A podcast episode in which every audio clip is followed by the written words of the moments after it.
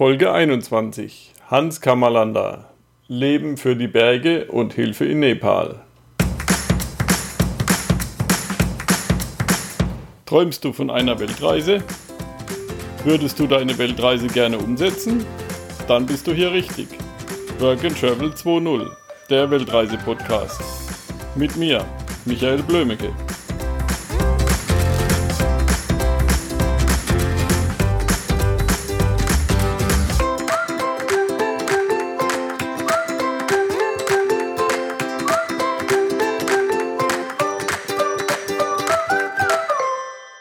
Ja, hallo Hans. Servus, hallo. Du bist ja einer von den Bergsteigern, die zwar viel machen, sehr viel machen, aber nicht ganz so berühmt sind wie jetzt andere Südtiroler. ähm, stell dich mal so ein bisschen vor, wer bist du, was machst du so? Ja, natürlich. Äh, mein Hauptberuf ist seit vielen Jahren schon Bergführer. Hat sich aber so in die Richtung entwickelt, dass die Expeditionen Hauptberuf geworden sind, in Kombination natürlich mit Vorträgen, Büchern. Aber trotz allem Bergführer ist nach wie vor mein Beruf und gleichzeitig auch Hobby. Ja. Ja, ist ja immer schön, wenn man sein Hobby zum Beruf machen kann. Ja, es war in meiner Jugendzeit der Berg für mich immer schon eine Faszination, vor allem geboren, ich bin ja geboren am Bergbauernhof, also mitten in der Natur und ab und zu bin ich halt ein bisschen höher hinauf aus purer Neugierde, als die Schafe und die Kühe waren. Und so hat sich das langsam entwickelt, immer mehr, immer mehr und plötzlich ist halt der Wunsch entstanden, vielleicht das Hobby zum Beruf zu machen, Bergführer zu werden. Und das ist mir dann auch gelungen, als ich 21 Jahre war und seitdem, ja, bin ich unterwegs. Ich habe das Glück, Leuten die Berge zu zeigen. Aber der Hauptberuf sind die Expeditionen schon seit vielen Jahren, die Vorträge, aber trotz allem, wenn ich freie Tage habe, als Bergführer rausgehen kann, dann fühle ich mich sehr glücklich dabei. Ja. Und ja, erzähl ein bisschen über deine Expedition. Du hast ja, was ich gesehen habe, zum Beispiel nicht den höchsten Berg in jedem Kontinent ähm, erstiegen, sondern den zweithöchsten. Ja, natürlich, ich möchte nicht mit der Masse mitlaufen und die, die höchsten Berge der Kontinente sind halt sehr exponiert. Die sind, werden halt von vielen Alpinisten aufgesucht, egal ob es Everest ist in Asien oder ob es ein Kilimanjaro ist. Und die zweithöchsten sind abgesehen davon, dass die schwieriger sind. Die sind viel einsamer und äh, das Leben ist einfach viel größer. Ja. Und nicht so viel Trubel. Ja, nicht so viel Trubel, weil allein schon die Tatsache, dass inzwischen ziemlich genau 300 Leute alle höchsten Gipfel der sieben Kontinente bestiegen haben, das ist, das sagt schon viel aus. Und die zweithöchsten, da war ich damals äh, vor einigen Jahren halt der Erste. Aber das war nicht unbedingt deswegen dieses Projekt, sondern einfach die Einsamkeit, die Vielseitigkeit der Natur und der Kulturen. Ich war zum Beispiel nie in Antarktis, ich war aber auch nie im Kaukasus und das hat mir die Möglichkeit geboten, diese Länder kennenzulernen. Indonesien, den Urwald. Einfach, es war eine schöne runde Geschichte. Ich glaube, wenn ich das nicht gemacht hätte, dann hätte ich viel versäumt. Ja. Ja, das Erlebnis ist natürlich ein ganz anderes, wenn du alleine auf dem Berg stehst oder nur mit deinem Team, als wenn dann so ein richtiges Gedränge ist. ja, ganz genau, ganz genau. Es ist eigentlich so im Lauf der Zeit, da sieht man, da schätzt man es umso mehr, ein bisschen die Einsamkeit und es ist nicht nur noch der Gipfel da und die Wand, so habe ich es jahrelang gesehen. Ich war mittendrin in diesem alpinen Wettlauf. Aber vor einigen Jahren habe ich mir gesagt, ich mache es jetzt anders. Den Wettlauf sollen die Jungen weitermachen. Ich möchte gern jede Expedition viel runder machen, also mehr Zeit mitnehmen, am Fuß der Berge, die Menschen beobachten, die Landschaften genießen und so. Ich finde einfach, es ist schöner geworden. Und vor allem der Wettlaufdruck ist nicht mehr da. Ja. Ja, selbst wenn du nicht bei dem Wettlauf mitmachst und hinter dir kommt wieder ein Team, was, äh, was weiß ich, auf Zeitenberg besteigen möchte, das treibt dich ja dann auch schneller an, als du eigentlich gehen willst. Ganz genau, aber das Mache ich jetzt eigentlich nicht mehr, aber bin ich ganz glücklich darüber, dass ich, dass ich mich eigentlich nicht mehr treiben lasse. Obwohl, ich muss sagen, die Berge, ich mag sie einfach immer noch sehr gern. Die Expeditionen haben sich ein bisschen verändert und vor allem die Routine gibt mir immer noch viele Möglichkeiten. Ich kann sehr viel machen und bin sehr zufrieden damit. Ja. Was ist, das, was ist das schönste Gefühl für dich auf dem Berg, wenn du den Gipfel erreicht hast oder der Weg zum Gipfel? So, die schönsten Momente und äh, Stunden sind immer die Stunden, wenn du wieder im Tal bist, weil für mich ist der Gipfel eigentlich ja das Tal. Am Gipfel ist die Hälfte des Weges, da ist man oben, aber man muss an den Abstieg auch noch denken. Also da ist ein Moment der Erleichterung schon da. Aber dann, wenn du unten bist, bei hohen Bergen, sowieso sehr müde und du kannst endlich rasten. Du siehst vor dir den Berg und ja, die Stunden und auch die Tage danach sind sehr intensiv. Aufgrund der Erinnerungen. Das sind schöne, das sind ganz, ganz schöne Zeiten. Ja. Aber der Gipfel, der, der wird manchmal ein bisschen zu sehr in den Mittelpunkt gesetzt. Und für mich ist das wirklich die, bei den Expeditionen die Hälfte des Weges. Ganz viele Unfälle passieren beim Abstieg, wo die Konzentration vielleicht nicht mehr da ist, wo die Müdigkeit schon unwahrscheinlich stark ist und da ist schneller mal ein Stolper oder ein Fehler ja. passiert. Ja klar, der Abstieg ist viel gefährlicher, weil ist ja auch dann das Eis vielleicht schon angetaut, wenn du auf Eis unterwegs bist oder der Schnee hält nicht mehr so gut. Ja, bei den hohen Bergen ist das vielleicht nicht so, weil es doch eine kalte Region ist. Aber bei uns in den Alpen auf jeden Fall. Am ja. Nachmittag, genau, der Schnee wird weich, die Lawinengefahr wird größer. Also ein Gipfel gehört dir, wenn er überhaupt gehört, ist ja schon eine blöde Aussage, gehören tut er nie, aber sonst ein Gipfel gehört er an sich erst, wenn du wieder herunten bist. Ja. Na, dann ist das Erlebnis auch komplett. Ja, ganz genau. Dann kann man sich freuen, dann kann man endlich rasten und rasten ist dann nur dann schön, wenn du müde bist. Genauso wie Essen in dem Moment schön ist, wenn du wirklich Hunger hast. Ja. Und viele Leute, das schock, schockiert mich eigentlich ein bisschen. Viele Leute rasten, obwohl sie gar nichts getan haben. Und viele Leute essen, obwohl sie eigentlich gar keine Energie brauchen würden, wo nur eigentlich die Sucht da ist. Und das ist eigentlich nicht unbedingt der richtige Weg. Ja, klar. Man, man tut halt viel zu viel, ohne drüber nachzudenken, finde ich. Ja, klar. Und äh, ich glaube, wenn sich jemand bewegt und dann endlich hinhocken kann, ich merke so, wenn ich als Bergführer unterwegs bin, die Leute, wenn sie dann nach einem Gipfel oder nach einer weiten Wanderung, wenn man sich hinhockt, sagt so, und jetzt machen wir Pause, du siehst es, das Strahlen im Gesicht, endlich rasten dürfen, die Zufriedenheit, also das macht echt viel Freude. Ja. Ja, das kenne ich. Schön. Was war so dein schwierigster Moment in den Bergen oder auf Reisen? Und wie hast du den gelöst?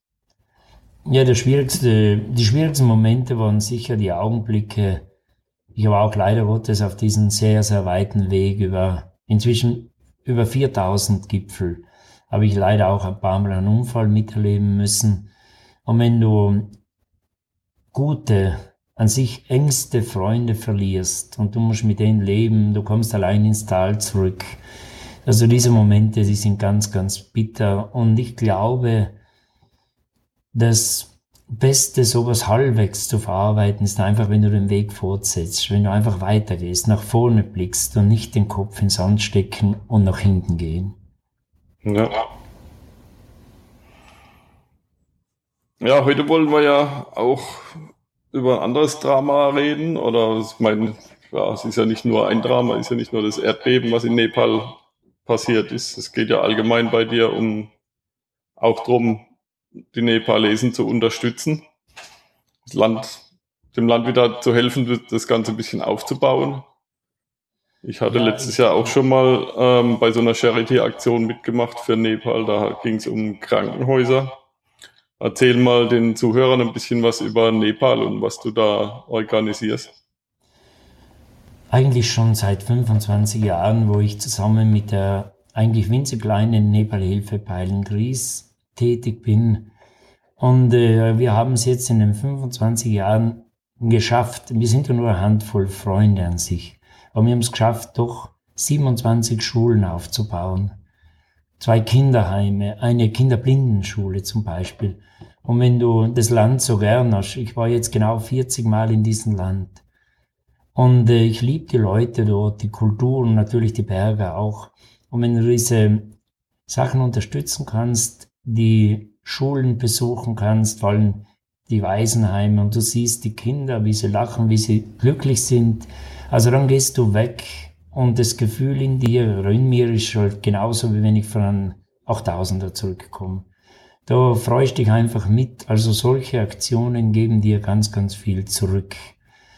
Und natürlich jetzt aufgrund dieses schweren Erdbebens vor zwei Jahren, da waren wir halt noch intensiver unterwegs, aber da natürlich, da brennt's überall. Aber für mich ist ganz erfreulich auch, dass dieses arme Land Nepal doch von der ganzen Welt Unterstützung bekommt dass die Welt da nicht weggeschaut hat, dass sie beim Aufbau helfen und die Leute an sich sind auch fleißig und helfen mit.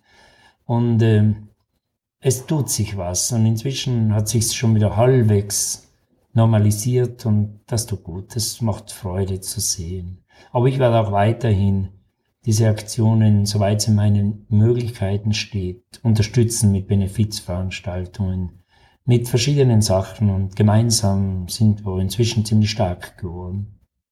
Ja. Gibt es gerade ein aktuelles Projekt, was wir unterstützen können? So ganz aktuell, was jetzt, äh, wo es am meisten brennt, da würde ich eher die Kollegen von Beilengries noch einmal fragen, weil die sind sehr immer ganz aktuell am Laufen und die wissen dann ein bisschen tiefer, wo es am meisten brennt, wo man am meisten jetzt spontan helfen könnte die sind da einfach besser drauf, besser informiert. Und da würde ich einfach mit denen sprechen. Wäre mir persönlich ein Anliegen. Ich habe auch Baustellen überall, aber da sind die Kollegen einfach, glaube ich, ein bisschen noch informativer und genauer.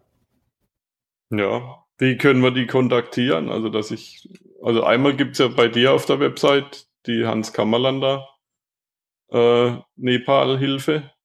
Ja, ganz genau. Aber das sind die Kollegen von, von Deutschland, von Bayern.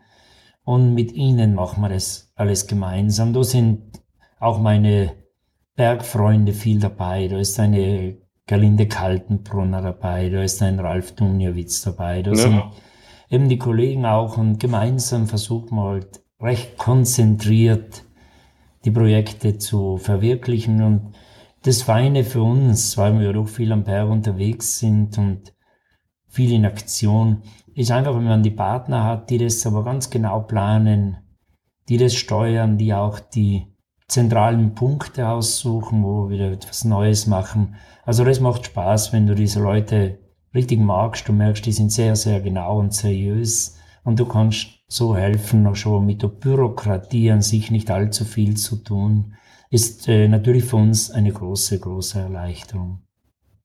Ja, Ähm, Gibt es da eine Website, die, die wir da in die Show Notes reinsetzen können, dass die Leute draufklicken und spenden können?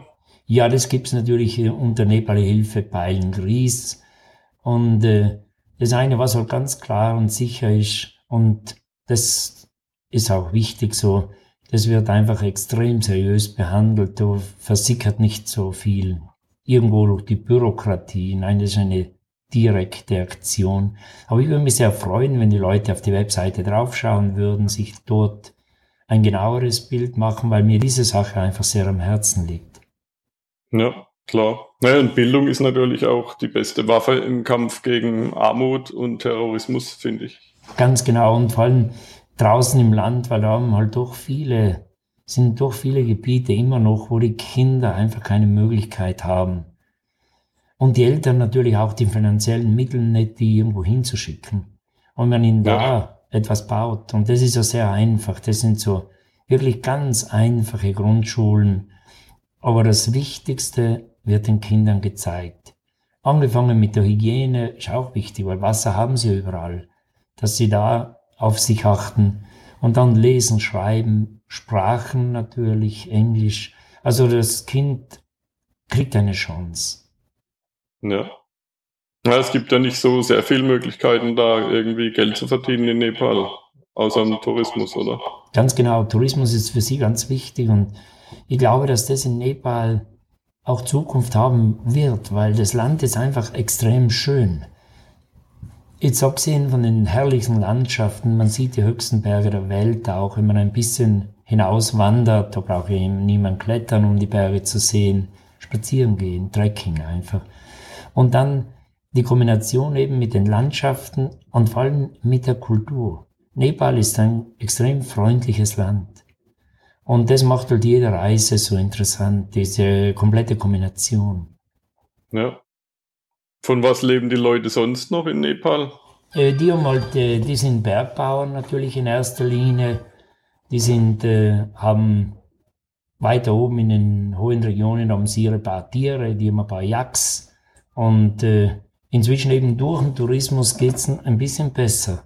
Und ich glaube, das ist auch gut so, damit sie bleiben. Aber nur mit, mit der Landwirtschaft, dann hätten sie es jetzt inzwischen immer schwerer. Ja. Die haben ja auch einen Blick hinaus in die Welt. Sie haben auch am Fernsehgerät, die sehen den Wohlstand und dann vielleicht kommt eine gewisse Unzufrieden Unzufriedenheit auch in diesen Hochregionen rein. Und dann machen sie sich auf die Suche und die meisten scheitern halt. Ja. Ja, und dann landen sie irgendwo in der Stadt und sind dann eine Nummer von vielen anderen tausend. Ja, denke ich ganz genau so. Und das ist einfach schade. Und wenn ja. sie versuchen, mit dem Tourismus ein bisschen gut umzugehen, auch im Sinne der Landschaften, dass sie die ja. Landschaft schützen, dass sie auf das achten, weil es war eine Zeit lang in Nepal, das wurde ziemlich außer Acht gelassen. Da hat man halt, wenn der Tourismus begonnen hat, vor ich nehme jetzt einmal die Zeit her, vielleicht 30, 40 Jahren, dann hat man halt oben in den Hochregionen auch die Wälder ziemlich abgeholzt, um den Tourist, den Touristen so bequem als möglich diese Schreiberhütten zu gestalten. Da war ununterbrochen ein Feuer da. Inzwischen ist das besser geworden, das ist geschützt. Auch was die ganze, das Müllproblem anbelangt, wird's gesteuert. Noch zu wenig, aber es, es tut sich was und das ist ganz gut. Denn ein bisschen auf dauerhaft auf die Landschaft schauen und da wird jetzt ganz, ganz gezielt und so konstant immer wieder was gemacht und das ist schon gut so. Na klar, das ist wichtig. Der sanfte Tourismus soll in diesem Land einfach bestehen bleiben. Ja. Ja, da gibt es ja keine Müllabfuhr wie bei uns, dass ein LKW kommt, da gibt es ja gar keine Wege für die LKWs. Nein, nachdem. Genau, und dann, wenn ein Müll wirklich da ist, dann ist die Gefahr groß gewesen, dass man das einfach nur irgendwo die Böschung runterkaut hat, wie es bei uns halt auch vor 50 Jahren war. Ja. Wo keine Müllabfuhr, nichts fahren, aber halt in, bei jedem Bauernhof, hinter Hof war so ein, so ein Loch irgendwo und da ist halt der damals zum Glück wenige Müll reingeschmissen worden. Müll war ja. natürlich nicht, so viel, inzwischen ist alles hundertmal verpackt und das ist so irgendwie ist das kompletter Wahnsinn. Aber so ist es halt auch drüben in den Ländern. Alles, was sie kaufen können, ist zehnmal eingepackt und äh, die Müllhaufen entstehen. Ja. ja, das viele Plastik, das ist auch ein Thema, ja. Das ist ein großes Thema. Mhm.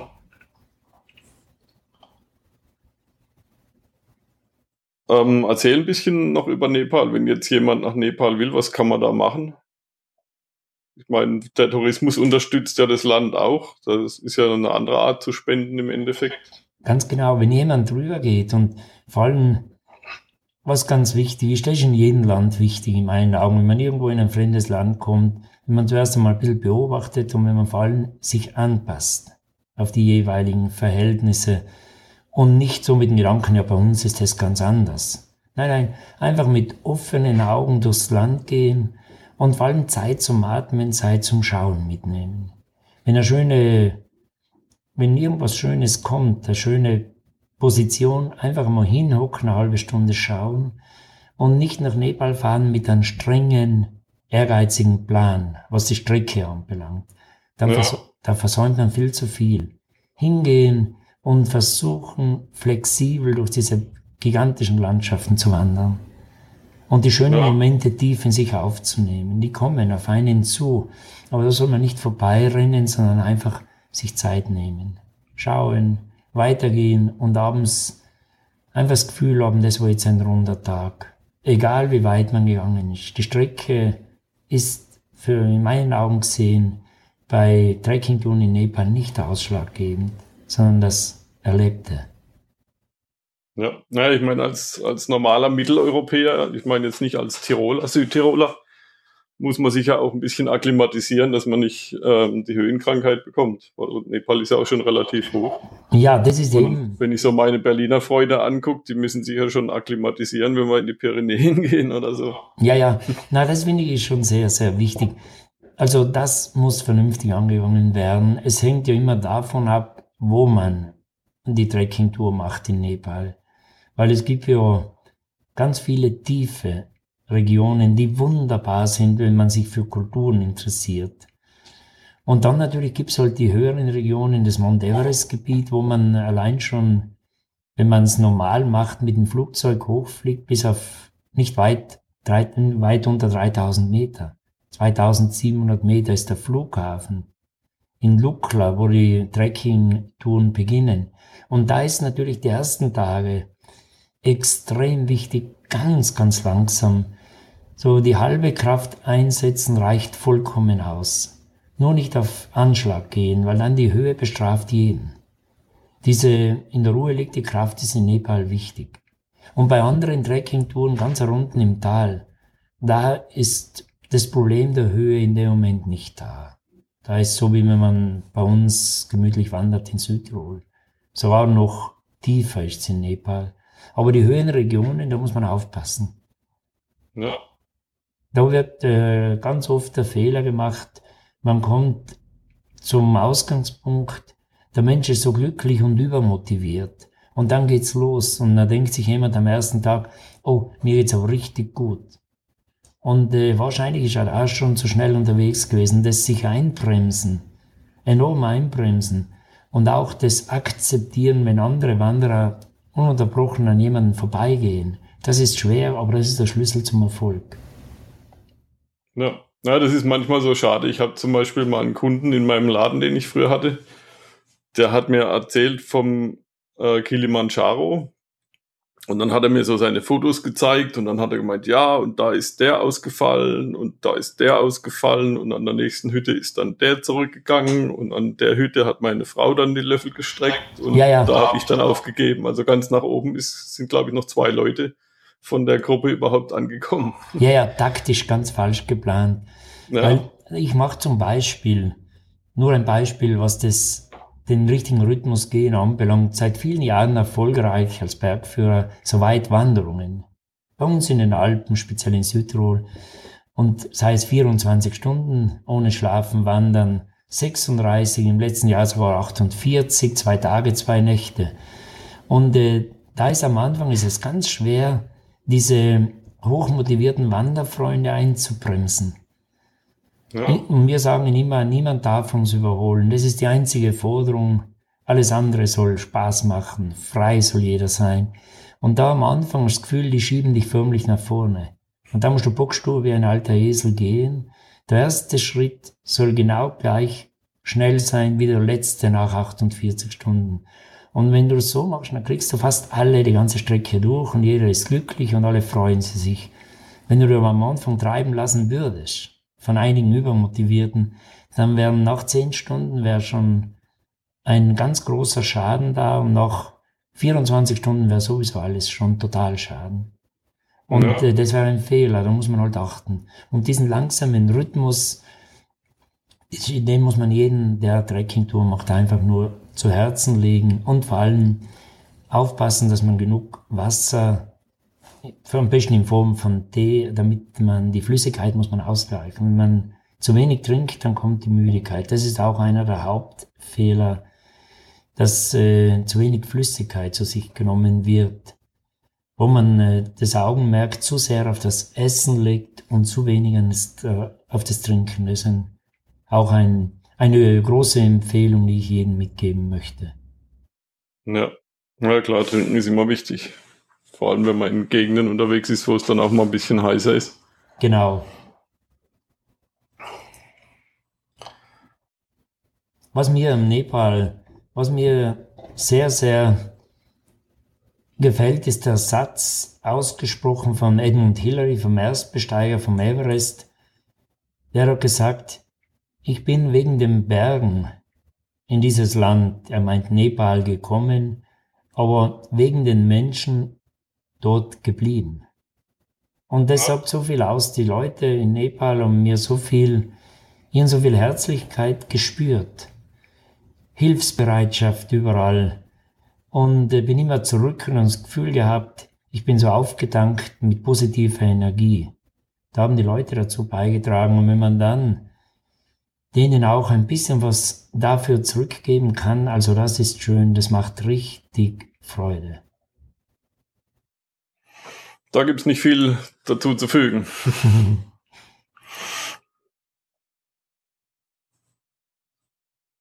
Was ist dein nächstes Projekt? Ja, wir werden jetzt im äh, Mai anfangen mit einem großen Filmprojekt.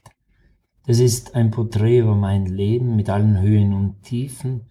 Und äh, dieser Film wird in Nepal am Manaslu, so ein 8000er in Nepal, der fehlt mir noch, der wird dort aufhören. Ich habe an diesem Berg vor genau 25 Jahren haben wir probiert und sind gescheitert, vor 20 Jahren. Wir sind gescheitert und beim Rückzug haben meine zwei Freunde verloren. War ein Riesenchaos, ein Inferno. Innerhalb von vier Stunden sind die zwei Freunde verunglückt und die haben mir gesagt, ich gehe nie mehr zu diesem Berg zurück. Das könnte nur in die Erinnerung diese Negativerinnerungen wieder wecken und habe mich eigentlich mit dem Thema mich nicht mehr beschäftigt.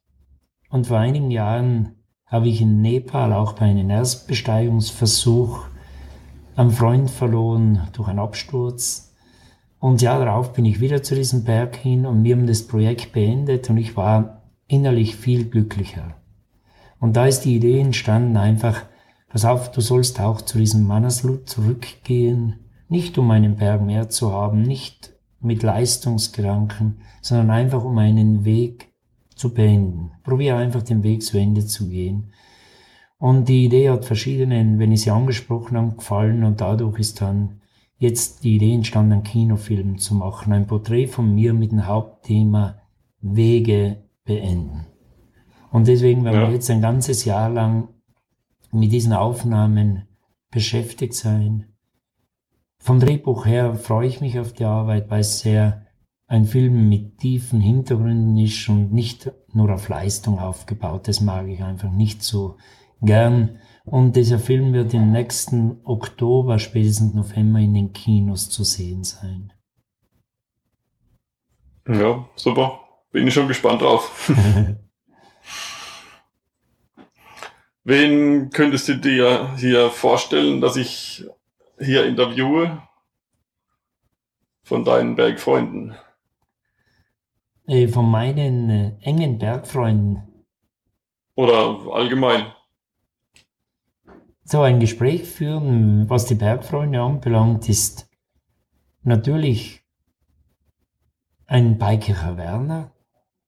Natürlich Messner sowieso. Wie es von der Zeit ausschaut, bei Ihnen weiß ich nicht, aber ein Beikircher Werner mit denen habe ich in meiner Jugendzeit extrem viel gemacht. Eigernotwand, diese großen Wände damals, und das sind für mich ja ganz tiefe Erinnerungen, diese Jugenderinnerungen. Der Biker Werner ist auch Bergführer, ist aber hauptberuflich Mediziner, ist Anästhesist bei uns in Südtirol, in Bruneck, hat nicht mehr viel Zeit für die Berge, aber der hat eigentlich mein Leben auch sehr geprägt. So wie es ein Mutschlechner geprägt hat, der leider am Manaslu, dem Berg, wo ich jetzt in diesem, bei diesem Filmprojekt hingehe, ist er verunglückt. Und äh, natürlich Messner hat mir die Türen aufgemacht zu den ganz hohen Bergen der Welt und ist an sich mein großer Lehrmeister. Ja. Da werde ich mal anfragen. ja.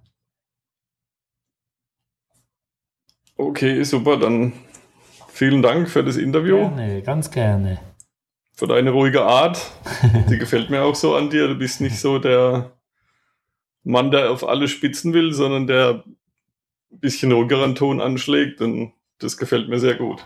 Das freut mich natürlich, aber stressen lassen wir uns doch nicht.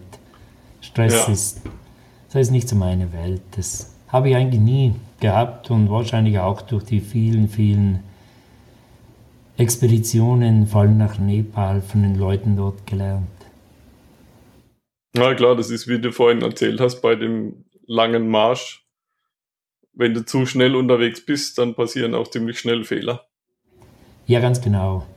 Und der Deveta sagt ja, wenn er an dir, wenn, äh, wenn du einen triffst, ein bisschen sprichst und wenn du wieder weggehst, dann sagt er Kalipe.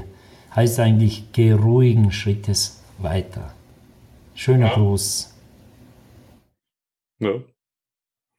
Und ein schönes Schlusswort. Vielen Dank für das Interview. Ganz gern. Wünsche ich auch noch schöne Tage. Alles, alles Gute allen. Let's go!